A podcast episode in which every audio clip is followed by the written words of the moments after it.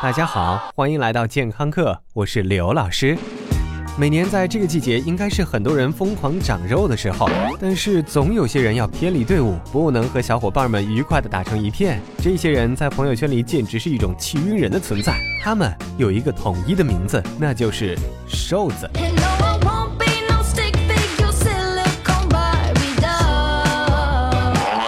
谁都有几个怎么吃都吃不胖和吃什么都能胖的朋友，来证明自己的平庸和宇宙的和谐。但 trust me，这两种人都有自己的困扰。当然，我们一般关注的比较多的是后者，而吃不胖的这类人往往缺少关注，反而还要遭遇各种冷眼、羡慕眼、八卦眼和心疼眼。而今天健康课就来为少数派报告，来说一说如何让瘦子不瘦。记得有很多瘦子来找过刘老师，问如何让他们更靠近群众。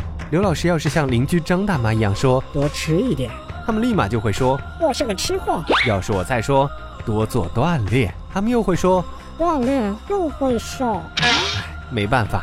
要想变胖，最好的办法当然只有吃。但是这些号称吃货和偶尔能用饭量惊诧旁人的瘦子，好像对此招并不管用。这让刘老师想起前些日子和大家提过的 NEAT 效应，也就是我们身体在非运动时候的卡路里消耗。这个数值每个人都不一样，有些人天生长了一副好动的肠胃，消化食物的时候要消耗大量的能量；有些人天生是高污染、高排放。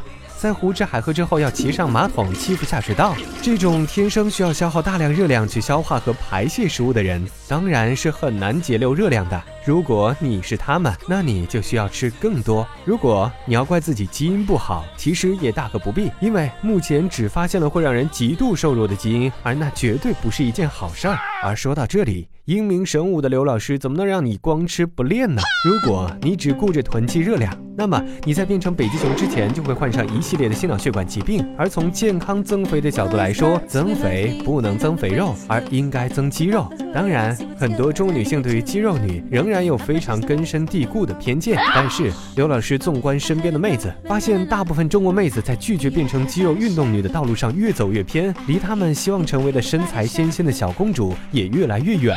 在目前的饮食环境中，你吃的汉堡可能很快就会囤积在你的大腿橘皮纹里。所以，必要的肌肉训练，即便对于增重期的女士来说，也非常重要。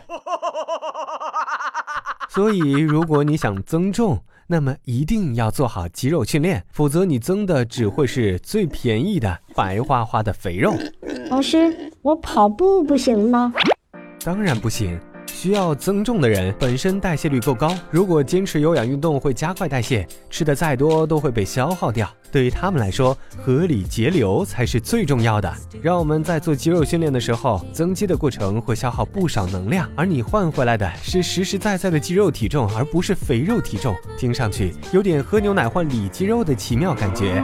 当然，在开始这些步骤之前，你必须明白你需要吃多少卡路里。在之前的微信平台中，我们分享过一个计算维持当前身体运转所需卡路里的神奇计算器，在此基础上增加摄入百分之十五，就可以达到一个理想的。状态，同时别忘记，在每五百克体重中要摄入零点八克蛋白质。如果你现在八十斤，你每天就需要至少摄入六十四克优质蛋白。如果你数学不够好，可以找一个数学好的男朋友或者女朋友，最好会做饭、体贴人、领证快，办假证的除外。这样，刘老师相信你很快也会变成一个幸福的小胖子。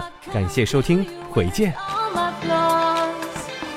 记得有句话叫做“春蚕到死丝方尽，蜡炬成灰泪始干”。原来这句话就是形容您的。老师，请收下我的膝盖。